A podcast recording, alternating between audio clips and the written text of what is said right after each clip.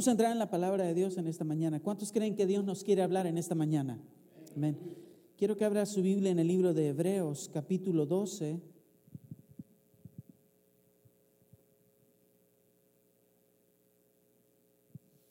Hebreos capítulo 12, versículo 1 al 3.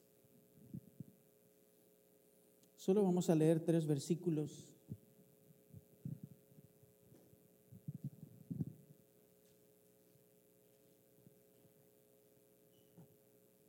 De esta epístola preciosa. Hebreos capítulo 12, del 1 al 3. Lo tiene conmigo, yo tengo la versión, la Biblia de las Américas, sé que algunos tienen la Biblia, la versión, la Reina Valera, pero escuche lo que dice la palabra del Señor. La carrera del cristiano. Por tanto, puesto que tenemos en derredor nuestro gran nube de testigos, despojémonos también de todo peso y del pecado que tan fácilmente nos envuelve y corramos con paciencia la carrera que tenemos. ¿Por dónde, hermano? Por delante. Puestos los ojos en quién? En Jesús, el autor y consumador de la fe, quien por el gozo puesto delante de él soportó la cruz menospreciando la vergüenza y se ha sentado a la diestra del trono de Dios. Considerad pues aquel que soportó tal hostilidad de los pecadores contra sí mismo, para que no nos canséis ni os desaniméis en vuestro corazón. Acompáñame en esta oración, vamos a orar. Padre, te damos gracias por tu palabra en esta mañana. Te agradecemos por cada uno de mis hermanos que están acá, Señor, por cada miembro de Iglesia Nueva Visión. Señor, gracias por nuestros corazones que hemos venido en esta mañana sedientos de escuchar tu voz. Oh mi Dios, te pido que toques nuestras vidas, Señor, que quiebres nuestros corazones, pero al mismo tiempo que sanes nuestra alma con el poder de tu palabra. Te rogamos por todos los hermanos que nos están viendo hoy a través de las redes sociales. Y te pedimos, Señor, que tú bendigas a nuestro pastor Marcos, a su familia, que confortes su corazón, que confortes su familia, Señor, en medio del dolor y que ellos puedan tener esperanza en la gloria tuya, Señor. Gracias, Señor, por esta mañana. Te pido, Señor, que me libres del error y que toda la gloria y la honra sea para ti. En el nombre de Jesús, amén y amén. Hebreos, hermanos, es una epístola muy interesante en el Nuevo Testamento. Su título es muy específico, pero se cree que su título original no solamente era la palabra hebreos, sino que era tres frases que decía a los hebreos. La realidad que en toda la epístola no miramos si los destinatarios eran hebreos judíos o gentiles. Lo que sí podemos notar es que la epístola está llena de referencias a la historia de la religión hebrea. La epístola de los hebreos no sabemos si se dirige a una práctica gentil o una práctica pagana en particular, de manera que podríamos concluir que la razón de esta epístola era llevar un mensaje a los creyentes judíos en la iglesia primitiva. Según los datos que tenemos de la historia, se desconoce quién escribió la epístola a los hebreos. Los eruditos han considerado algunos personajes de la iglesia primitiva como Pablo, Bernabé, Silas, Apolos, Lucas, Felipe, Priscila, Aquila y Clemente de Roma como supuestos autores de la epístola de los hebreos pero se concluye que es mejor aceptar el anonimato. No sabemos quién la escribió, no sabemos quién es el autor de dicha epístola, pero por referencias que la epístola menciona de que Timoteo es puesto en libertad después de su encarcelamiento, en el capítulo 13, versículo 23, se puede deducir que la epístola de los hebreos fue escrita alrededor del año 67 y 69 después de la muerte de Cristo. De manera que podemos notar, hermanos, cómo Dios, por medio de estos versículos, nos está alentando a tres cosas. Yo quiero que repita conmigo el tema de mi sermón. Corre, diga conmigo, corre, sigue y avanza. Corre, sigue y avanza. Corre no de, no de los ladrones, no de la suegra, no del COVID. La palabra de Dios nos va a enseñar en esta mañana a que debemos correr, seguir y avanzar. El punto número uno que quiero tocar con ustedes es, corre como verdadero cristiano. Y lo vamos a basar en el versículo 1.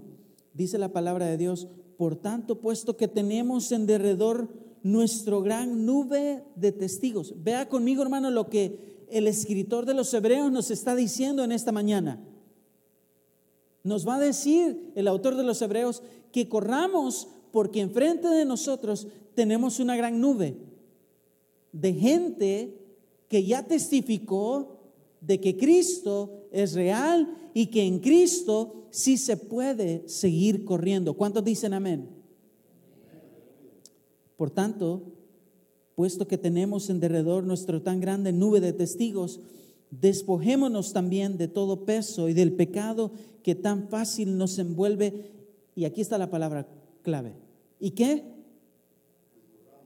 No dice y retrocedamos, ni dice y, y desviémonos, no, y corramos con qué.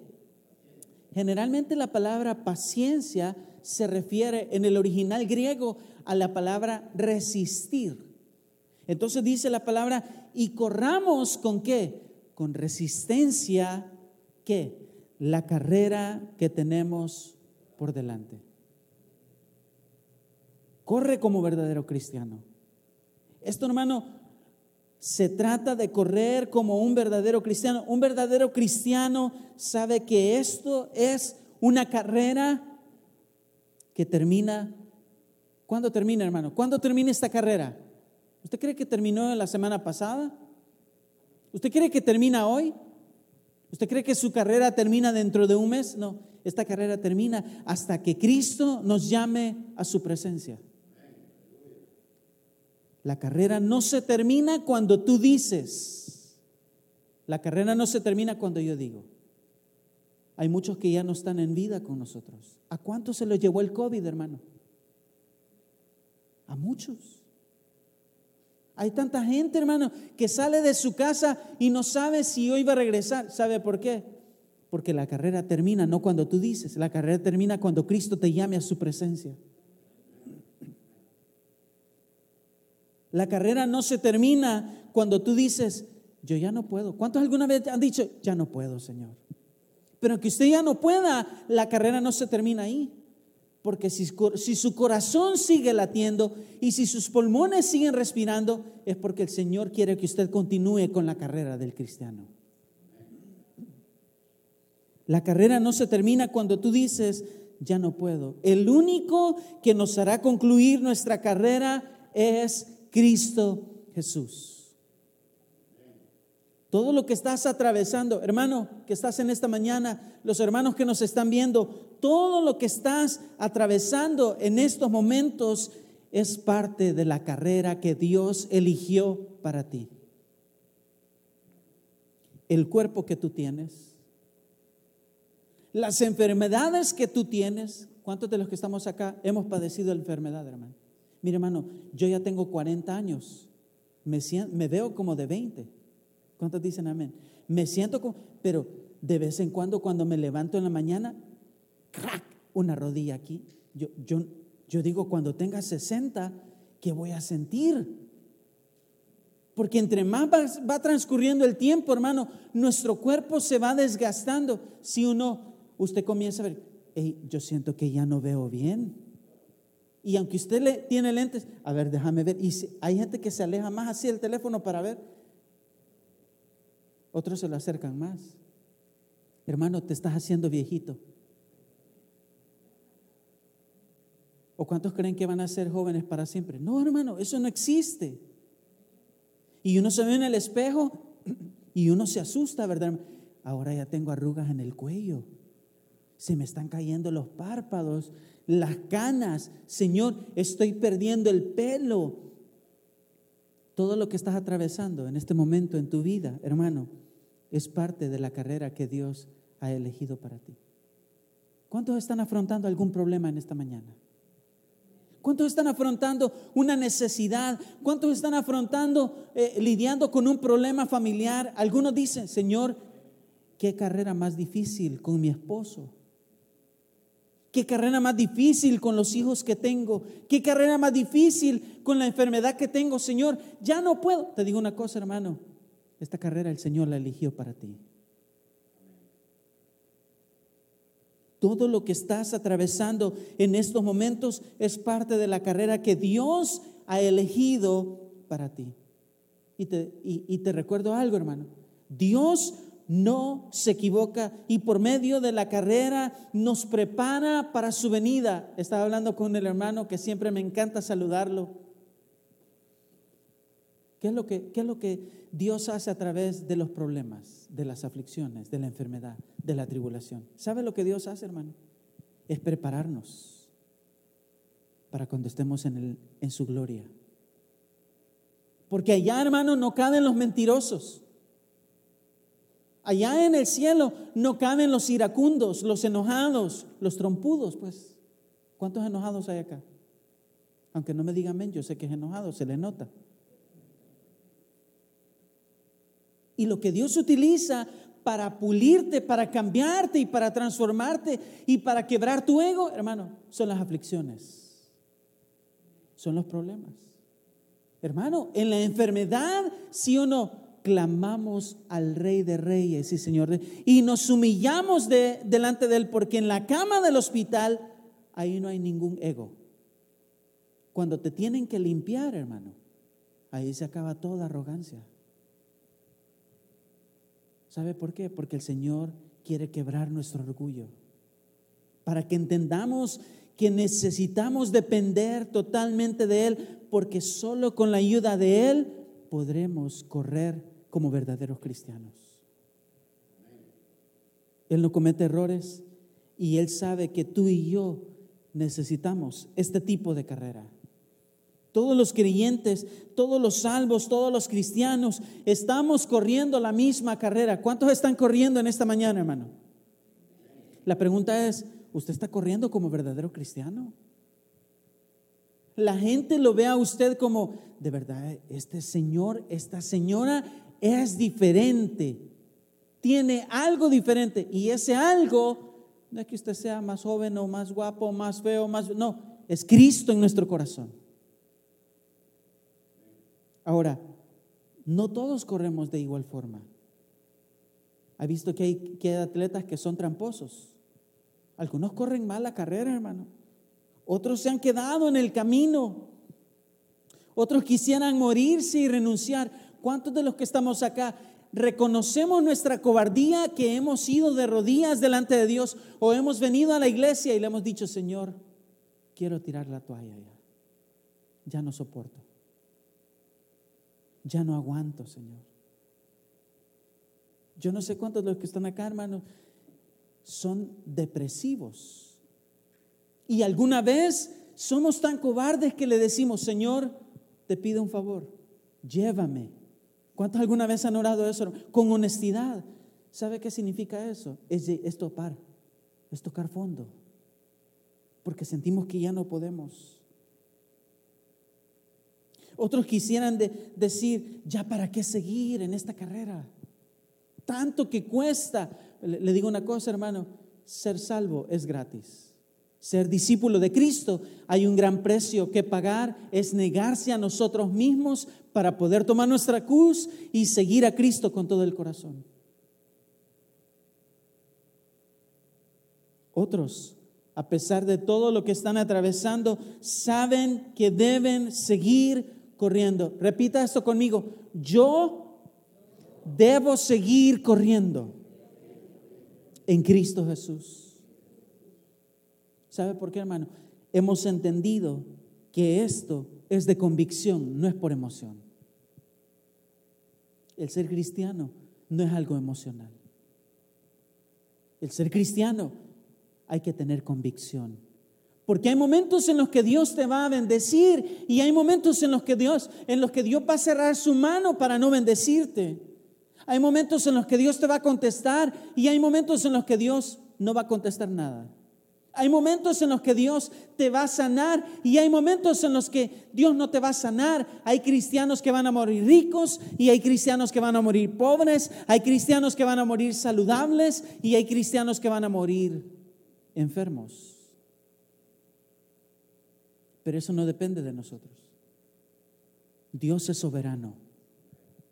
Y a pesar de lo que Dios elija para nosotros y lo que Dios permite en nuestras vidas, a nosotros nos corresponde decirle, Señor, te amo con todo mi corazón, me des o no me des, me bendigas o no me bendigas, yo voy a seguir corriendo como verdadero cristiano. Eso es convicción. Estos cristianos que siguen corriendo para Cristo saben que no corren con sus propias fuerzas, corren con las fuerzas de Cristo por medio de quién? Del poder del Espíritu Santo. Corren sabiendo que en la palabra de Dios están todas las promesas que a nosotros se nos han prometido en el reino de los cielos. Y ahí está la clave. Es que humanamente es imposible correr esta carrera con nuestras propias fuerzas. Te vas a agotar, te vas a cansar, te vas a desanimar, vas a querer tirar la toalla, pero si ponemos a Cristo por delante, sí podremos seguir corriendo. Y debemos seguir corriendo, debemos seguir adelante y nuestro deber como hijos de Dios es avanzar, avanzar y avanzar. Hermano de Iglesia Nueva Visión, sigue corriendo la carrera de la fe. Por eso el versículo 1 dice, por tanto, esta es una expresión crucial y hace una referencia al tema del autor que viene desarrollando desde el capítulo 10 hasta el capítulo 19. Allí comenzó el discurso del autor y viene desarrollando un mensaje energético diciéndole a los creyentes, ánimo, aliéntense, vamos, sigan, corran, avancen. Por eso está ese, por tanto, y hay una coma. Y dice, por tanto, puesto que tenemos, ahí viene el, el tema del autor, puesto que tenemos en derredor nuestro tan grande de nube de testigos, estos testigos a los que se refiere son todos los que el autor mencionó en el capítulo 11, cuando se estaba hablando de la fe grandísima que tuvieron aquellos héroes que vivieron por la fe. Por eso es que cuando leemos la palabra, hermano, no podemos dejar a un lado el contexto del escritor. ¿Será que el autor está hablando de una nube que apareció? No, hermano. Está hablando de forma metafórica, de forma para ejemplificarnos a nosotros. Es decir, el autor no nos mencionó anteriormente el ejemplo visible de aquellos hombres y mujeres que corrieron con fe la carrera como cristianos. Hebreos capítulo 11, versículo 2 dice, porque por ella, o sea, por la fe, recibieron aprobación. ¿Quiénes? Los antiguos y nos da una lista impresionante de personajes heroicos de la Biblia. Por la fe Abel, por la fe Enoch, por la fe Noé, por la fe Abraham, por la fe Sara, por la fe murieron estos. Por la fe Abraham, Isaac bendice a Jacob, Jacob bendice a José, José preserva a Israel, Moisés bendice a Josué, Josué conquistó Jericó, Gedeón, Barak, Sansón, Jefté, David, Samuel y todos los profetas por la fe. Hermana, la fe, la fe es la que nos mueve a seguir corriendo para Cristo. Y aquí no estamos hablando de la fe que hace milagros, es la fe de creer con convicción en Cristo como el Rey de Reyes y Señor de Señores de nuestras vidas. Hebreos capítulo 11, versículo 36. Pero aunque estos hombres tuvieron fe, miren lo que les pasó. Hebreos 11, 36, ¿qué dice? Otros experimentaron qué? Vituperios y qué más? Azotes y hasta cadenas y prisiones y fueron apedreados y aserrados tentados, muertos a espada, anduvieron de aquí para allá, cubiertos con pieles de ovejas y de cabras, destituidos, afligidos, maltratados, de los cuales el mundo no era digno. Como andaban errantes por desiertos y montañas, por cuevas y cavernas de la tierra. Así andaban los grandes hombres de la fe. No, hermano, ¿a, quién, de, ¿a quién de los que está acá lo han apedreado por venir a la iglesia? Ahora vivimos un evangelio tan cómodo, hermano. Ahora no hay persecución, ¿sabe? Ahora la batalla del cristiano, ¿sabe contra quién es? Contra nosotros mismos. Porque por Aragán no veniste a la iglesia. Porque por cómodo dejamos de confiar en el Señor. Mi abuelita me decía, porque mire, por tacaño, no le creemos a Dios y no queremos aportar para la obra de Dios. Porque vivimos un evangelio bien cómodo que está matando nuestra fe y nuestra fe se está enfriando y por eso la iglesia está vacía. Definitivamente tenemos ejemplos grandísimos de los personajes de la historia de la Biblia que son como ejemplo para nosotros para correr para Cristo. Hermano, no hay excusa tú tienes la misma fe que tienen estos hombres. La diferencia de estos hombres es que estos hombres eran gobernados por la palabra de Dios. No, ahora el cristiano de hoy es gobernado por las series en Netflix. Ahora el cristiano de hoy es, es gobernado en su corazón por las redes sociales, por Facebook, por Instagram, por YouTube, por la televisión. Eh, vivimos un, un cristianismo totalmente desenfocados cuando nuestra fe se está yendo de pique. Por eso la palabra de Dios nos dice hoy, corre, sigue y avanza. ¿Sabes por qué? Aquí está la respuesta, la segunda parte del versículo 1. Despojémonos también de qué. ¿Sabes por qué no puedes correr, hermano? Porque probablemente no te has despojado. También de qué? De todo peso y del pecado que tan fácil nos envuelve, nos envuelve el pecado. Y dice, y corramos con paciencia, con resistencia la carrera que tenemos por delante. Cristianos, hay muchos y a medias. Eran los que habían en la iglesia primitiva, que corrían a medias. Ser cristiano, hermano, no es un traje de ropa. Ser cristiano no es el saco. Ser cristiano no es andar la Biblia debajo del brazo. Ser cristiano es vivir para Cristo.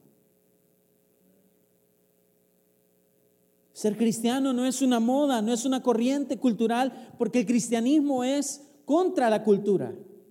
El, el cristianismo no es moda, hermano. El cristianismo es un estilo de vida que Cristo nos da cuando nosotros venimos a sus pies. Ser cristiano es una forma rendida a Cristo de vivir, quien demanda que corramos para Él. Si tú eres cristiano, Dios, por medio de Cristo, con la ayuda del Espíritu Santo, Él demanda que tú corras como verdadero cristiano. El estorbo principal de la iglesia y del cristiano para poder correr como cristiano es el pecado. Tienes que despojarte del pecado. En aquel tiempo los, atletas se despojaban de todo lo que les impedía correr. ¿Usted alguna vez ha, visto correr a un atleta con una mochila llena de piedras atrás? No, hermano. Un atleta se despoja de todo, quiere ir liviano. Algunos, algunos no pueden correr porque no olvidan su pasado cristianos odiando, cristianos con rencor, cristianos con falta de perdón y ahí van cargando su gran carga. son como aquel señor que estaba en la carretera ahí en El Salvador y pasó mi amigo con su troca y dijo, le voy a dar ride a este señor. Y el señor estaba una red de naranjas en la espalda, hermano. Le dice al señor, ¿para dónde va? Lo llevo. El señor, muchas gracias. Súbase. Usted sabe que en El Salvador usted puede subirse atrás. Ahí puede meter gallinas, vacas a la suegra y la policía no le dice nada. Y se sube el señor en la parte de atrás del pickup y de repente mi amigo ve por el retrovisor, el espejo, que veía las piernas del señor, iba parado, pero no veía la carga. Se detiene y se baja y se queda asustado porque el señor iba en la troca, pero con la carga arriba. Así somos muchos.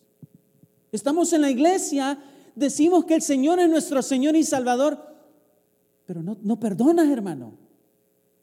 No votas tu carga. Ay, Señor, ¿y qué voy a hacer? ¿Y cómo voy a pagar la renta? Y andan con un tic aquí en el ojo. Se les nota que andan estresados porque la casa tiesa, la cara tiesa, hermano. De estrés. Es, algunos tienen estrés, es cuatro, es cinco porque no descansas en el Señor. Porque piensas que tú tienes el control. Porque tú quieres tener el control de tu esposa, de tus hijos, de, de todo lo que está a hermano. Nunca has tenido el control. El control lo tiene el Rey de Reyes y Señor de Señores. Hermano, te vas a morir. Descansa. Ríndete a Cristo. Bota tu carga, dice la palabra de Dios. Vengan a mí todos los que están como Cansados, hermano, trabajados y cargados. ¿Quién te va a hacer descansar? ¿Biden? ¿Los papeles que te van a dar en este país? ¿El nuevo trabajo? No, hermano, el que te va a hacer descansar se llama Cristo Jesús. Si le va a aplaudir al Señor, apláudale con todo su corazón. El pecado siempre te estorbará. Y cuando decimos pecado, hermano, no solo estamos hablando de pecado sexual.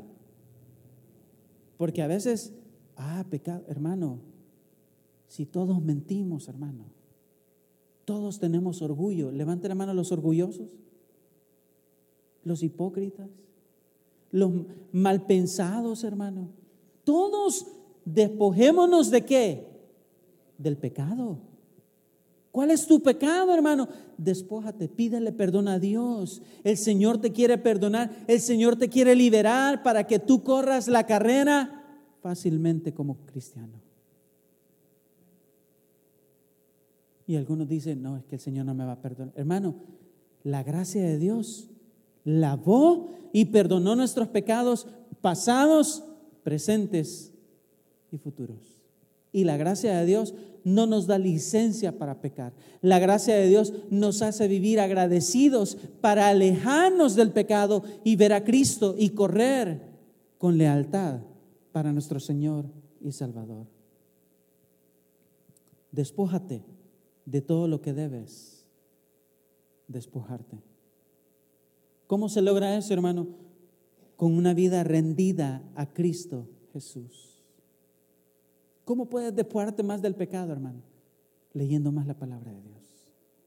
¿Cómo puedes despojarte más del pecado, hermano? Orando al Señor en todo momento. ¿Cómo puedes despojarte del pecado? Apagando la televisión y mejor entrando en comunión con el Señor. ¿Cómo puedes despojarte del pecado? Viniendo a la iglesia porque aquí la palabra te va a golpear, te va a cortar el alma, pero también te la va a sanar. despójate y vive una vida llena de oración, de la palabra de Dios, de llenura del Espíritu. Así nos despojamos de todo peso del pecado que nos asedia.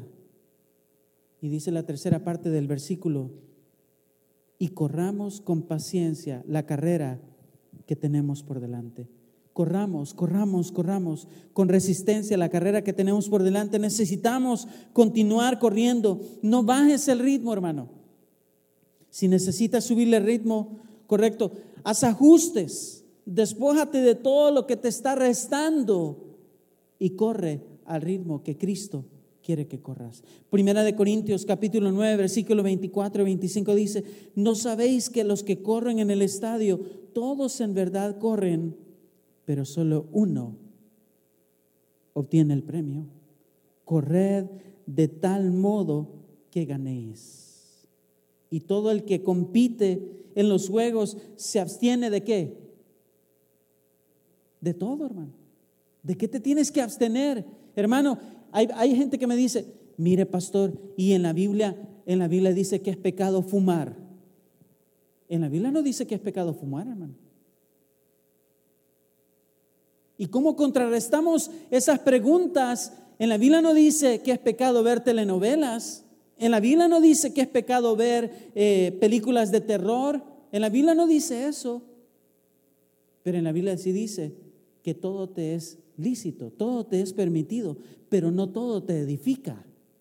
Y lo que tú tienes que hacer es despojarte de lo que no te edifica. Y yo le digo una cosa, hay jóvenes que se me han acercado, pastor, mire, yo me quiero hacer un tatuaje. ¿En la Biblia es pecado tatuarse o no? Y yo le digo, mira hijo, en la Biblia no dice eso. Lo que te voy a preguntar es, ¿lo que tú vas a hacer exalta a Cristo y te edifica? Y se quedan pensando, no, fíjese que no, pastor. Exalta mi ego. Ah, ok, entonces ahí tienes tu respuesta. Si hermano, si nosotros vamos a hacer algo que no glorifica a Cristo, hermano, mejor no lo hagamos. Porque los creyentes, nosotros hacemos que Cristo sea glorificado en nuestras vidas. ¿Cuántos dicen amén? Ellos hacen, ellos lo hacen para recibir una corona corruptible, pero nosotros una incorruptible. Mateo capítulo 7, versículo 14 dice, porque estrecha es que la puerta y angosta la senda que lleva a la vida y pocos son los que la hallan. Hermano, esta carrera es de valientes. Esta carrera es para cristianos. Punto número dos, sigue Jesús es tu motivación. Hebreos capítulo 12, versículo 2 dice, Puestos los ojos, un versículo muy famoso que me encanta. Puestos los ojos en quién? ¿En el pastor Marcos? ¿En el, en el pastor Elías? No. Puestos los ojos en quién, hermanos? En Jesús. ¿Por qué? El autor y consumador de la fe, quien por el gozo puesto delante, mire cómo Jesús fue un ejemplo para nosotros. Usted va a poner los ojos en Jesús porque Jesús puso los ojos siendo humano, 100% Dios, 100% humano. Él puso los ojos en qué? En el gozo puesto delante de él, soportó la cruz menospreciando la vergüenza y se ha sentado a la diestra del trono de Dios. Hermano, tienes que ver a Cristo en todo momento. Cristo es tu mejor ejemplo. Cristo es nuestro pastor. Fija tu mirada en Cristo porque tienes que fijar tu mirada en Cristo porque Él es el objetivo exclusivo, Él es el objeto exclusivo de nuestra fe y de nuestra salvación. Yo, hermano, yo no salvo a nadie. Esa es una herejía.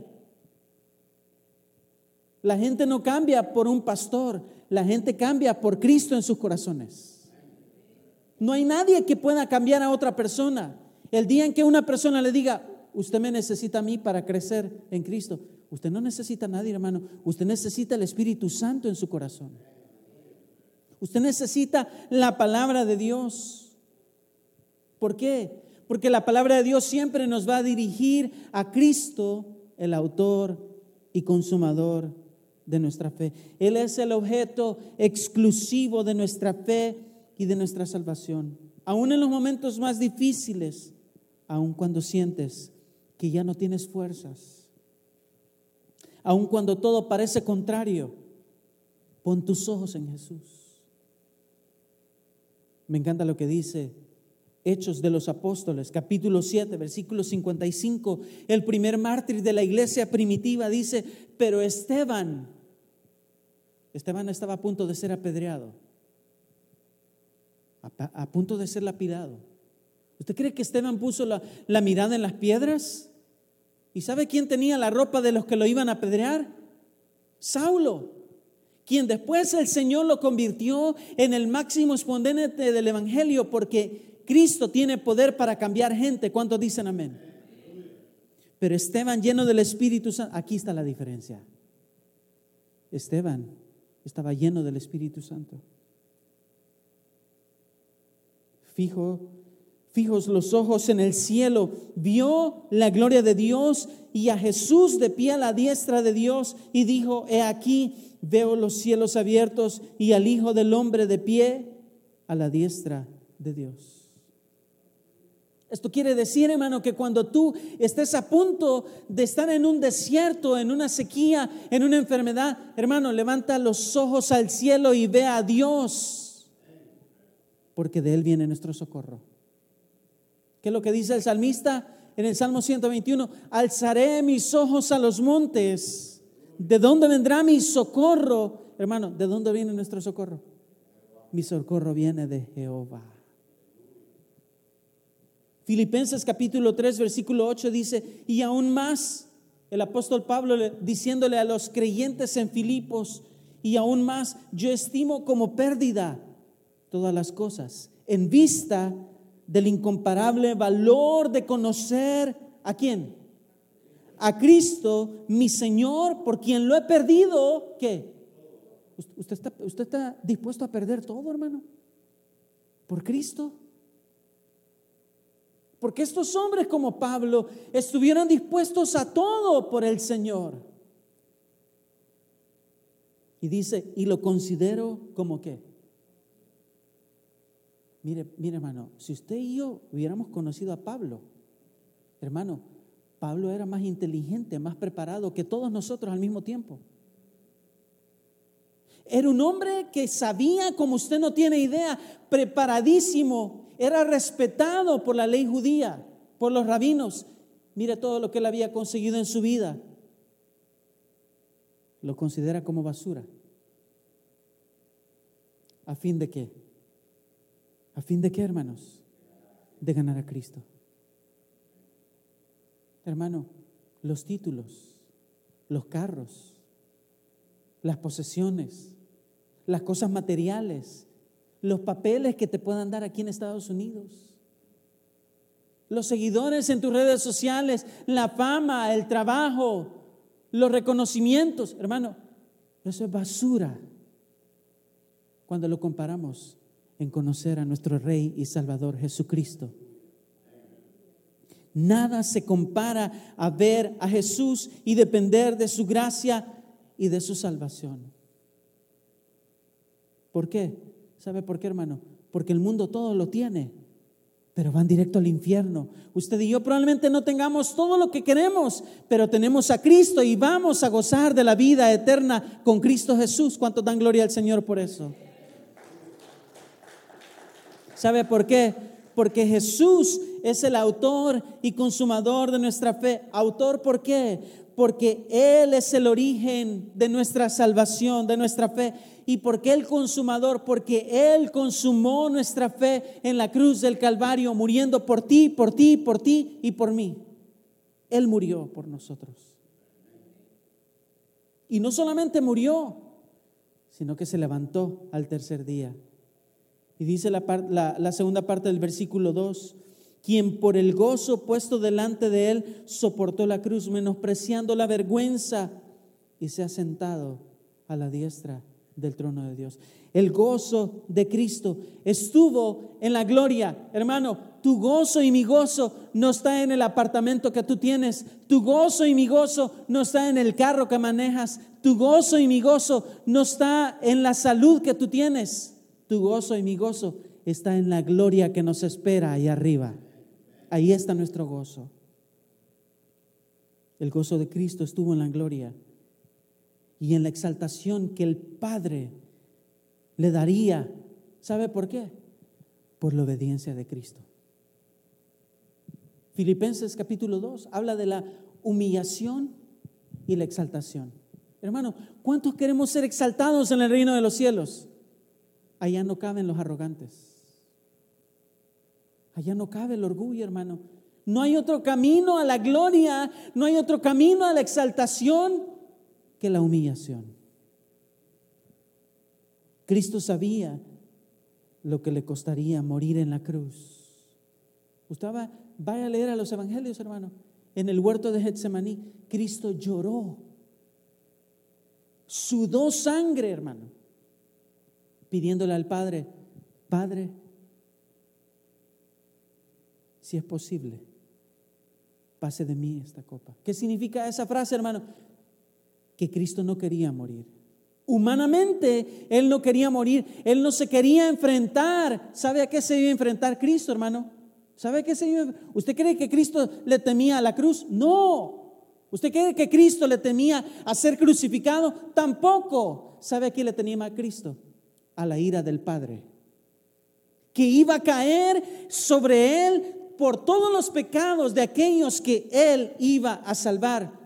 ¿Sabe que Cristo muriendo en la cruz nos salvó de la ira de Dios.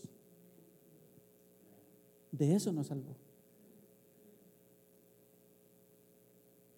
Prácticamente, cuando nosotros somos salvos, el Señor nos salva de Él mismo. Porque la paga del pecado es muerte. Pero la dádiva de Dios es vida eterna en Cristo Jesús. Me encantan las palabras de, del salmista en el Salmo 19, versículo 9 y 11, hablando de lo que Cristo iba a vivir en su muerte y su resurrección. Por tanto, mi corazón se alegra y mi alma se regocija también. Mi carne morará segura. Esto es una profecía de la muerte de Cristo. Pues tú no me abandonarás mi alma en el Seol, ni permitirás a tu santo ver corrupción. Me darás a conocer la senda de la vida. En tu presencia hay plenitud de gozo. En tu diestra deleites para siempre. Ahora Cristo no está en la tumba. Ahora Cristo está sentado a la diestra del Padre, gozando de la exaltación como el Rey de Reyes y Señor de Señores. Hermano, de igual manera, Tú debes sentir gozo al correr la carrera, porque en esta vida, un día, esta vida un día pasará, hermano. Esto es pasajero. Pero los santos, los santos veremos la gloria de Dios. Los santos reinaremos con Cristo. Los santos recibiremos ese regalo incomparable de la corona de vida eterna. ¿Cuántos dicen amén? Tu motivación es Cristo. Por lo tanto, hermano, sigue. Tu motivación no es tu esposa, tu motivación no es tu esposo, tu motivación no es el pastor, tu motivación es Cristo Jesús. ¿Por quién estamos aquí, hermano? Por Cristo.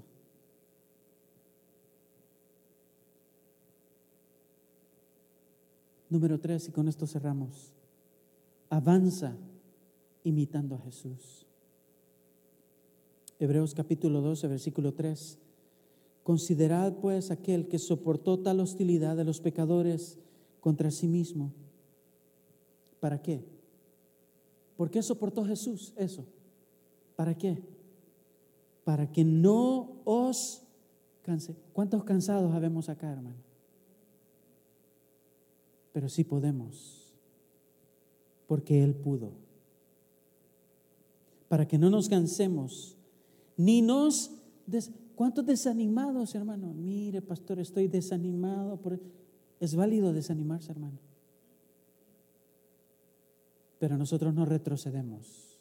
Nosotros avanzamos imitando a Jesús para que no nos desaniméis en vuestro corazón. Considerad aquel que soportó tal hostilidad de los pecadores. El premio de esta carrera, hermano, el premio de esta carrera no te la van a dar aquí. Hermano, te digo una cosa, por más que tú le sirvas al Señor, probablemente nunca te van a reconocer todo lo que tú hagas. Probablemente el pastor nunca va a ver todo lo que tú has hecho. Pero es que nosotros no, no le servimos al pastor. Probablemente aquí nunca te van a levantar una ofrenda floral y te van a aplaudir, hermano. Ah, es que a nosotros nos encanta que nos aplaudan, ¿verdad, hermano? y que reconozcan nuestro trabajo. Pero te digo una cosa, hermano, el premio de esta carrera es increíble, es impresionante y nada de este mundo se compara al premio que Cristo tiene allá en el reino de los cielos para ti. La carrera va a tener un alto precio que pagar. Pero Jesús estuvo dispuesto a pagar el precio altísimo que jamás nadie podría haber pagado ni nadie podrá pagar jamás por nuestra salvación. Él estuvo dispuesto a sufrir en obediencia a Dios. Él enfrentó la hostilidad, él enfrentó el oprobio, él enfrentó la vergüenza, el peso de la cruz, la muerte, la ira del Padre. De la misma manera, los que seguimos a Cristo, porque por eso nos llamamos cristianos, hermano. ¿Por qué nos llamamos cristianos? Porque somos seguidores de Jesús, porque seguimos sus pisadas. De la misma manera, los que seguimos a Cristo enfrentaremos cosas duras en nuestras vidas. En diversos grados sufriremos, porque es parte de la carrera. ¿Cuántos están dispuestos a sufrir por Cristo, hermano? Vivimos en un mundo lleno de pecado, caído, en donde corremos en contra de la corriente de este mundo. Está garantizado el sufrimiento para nosotros. Colosenses 1:24 dice, ahora me alegro de mis sufrimientos, dice Pablo, por vosotros. Y en mi carne, completando lo que falta de qué? De las aflicciones de Cristo, hago de mi parte por su cuerpo, que es la iglesia. Pablo había entendido que Dios lo había llamado a conocer a Cristo para una cosa, para sufrir por él. Segunda de Timoteo, capítulo 3, versículo 12, dice, y en verdad todos los que quieran vivir piadosamente, ¿quiénes los que viven piadosamente? Son los cristianos, hermano. Los que viven llenos de piedad, de compasión, de amor, de gozo, de bondad, de benignidad, gobernados por el fruto del Espíritu. En verdad, todos los que quieran vivir piadosamente en Cristo, ¿qué? Serán, serán perseguidos. Primera de Pedro, capítulo 1, versículo 6, versículo 7, en lo cual os regocijáis grandemente, aunque ahora por un poco tiempo, si es necesario, seáis ¿qué? Afligidos con diversas pruebas, para que la prueba de vuestra fe, más preciosa que el oro que perece, aún probado por fuego, sea hallada que resulta en alabanza y gloria y honor en la revelación de Jesucristo. El sufrimiento. Hermano, si tú estás sufriendo en esta mañana, si tú ya no soportas el sufrimiento, el sufrimiento, la adversidad son parte de ser discípulo de Cristo Jesús. El correr para Cristo es parte que lucharás contra el pecado en este mundo y contra tu carne cada segundo de tu vida para vivir agradando a aquel que nos compró y nos salvó. Me encanta cómo termina el versículo 3, para que no os canséis ni os desaniméis en vuestro corazón. Hermano, corre para Cristo. Es el mayor honor que tenemos. Por lo tanto, corre, sigue y avanza en esta carrera que ya está ganada. Ya está ganada, hermanos. El premio, la corona está garantizada para nosotros los hijos de Dios. ¿Y sabe de qué, hermano? Llegaremos a la meta. ¿Cuántos dicen amén? recibiremos la corona de vida eterna y lo más precioso, hermano, veremos a Cristo tal y como Él es cuando regrese por nosotros como cumplimiento de la garantía de nuestra fe de los que corrimos para Él. La carrera lo que está haciendo en nosotros es preparándonos para recibir al Rey de Reyes y Señor de Señores. A través de la carrera, Él está perfeccionando tu carácter. Él está perfeccionando su carácter en nosotros y nos está anticipando para lo que viviremos eternamente con Él como nuestro Rey de Reyes y Señor de Señores. Por lo tanto, hermano, tres palabras. Corre, sigue y avanza. Le damos un aplauso al Señor en esta mañana.